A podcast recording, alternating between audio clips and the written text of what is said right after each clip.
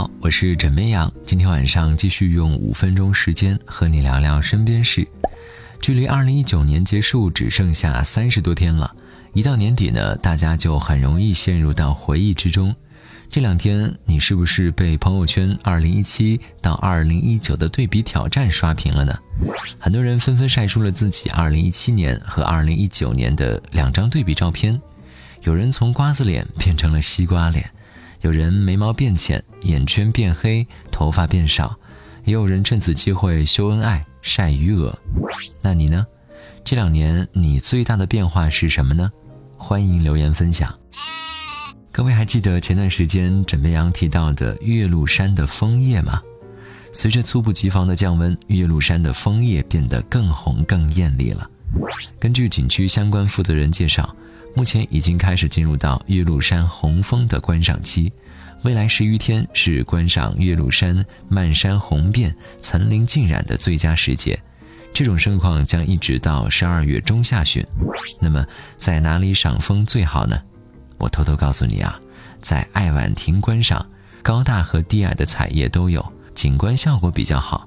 而站在石坡湖往上或者往下看，会有各色的彩叶植物。从橘子洲上往岳麓山看，可以看到完整的山脊线和漫山的彩叶。这周末有没有小伙伴？我们约一波吧。现如今，很多人呢会选择看直播学习各种课程。镇江的十四岁初中生小孙呢，因为喜欢工程机械，经常观看直播，就学习掌握了如何驾驶挖掘机。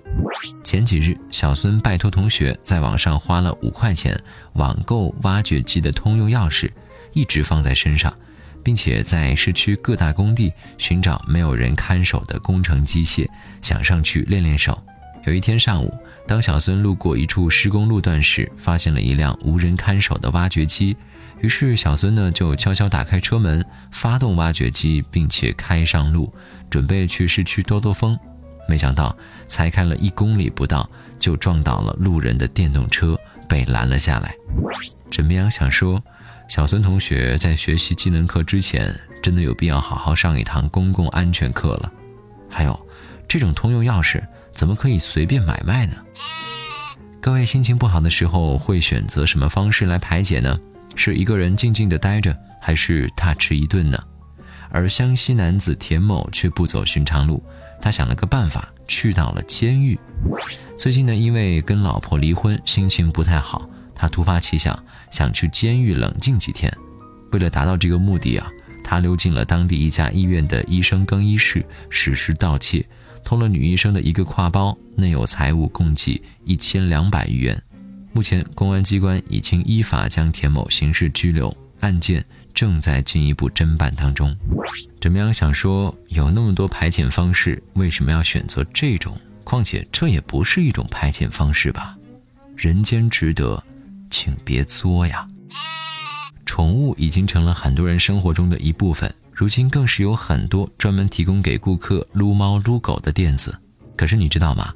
国外有人比咱们。还钟爱于此。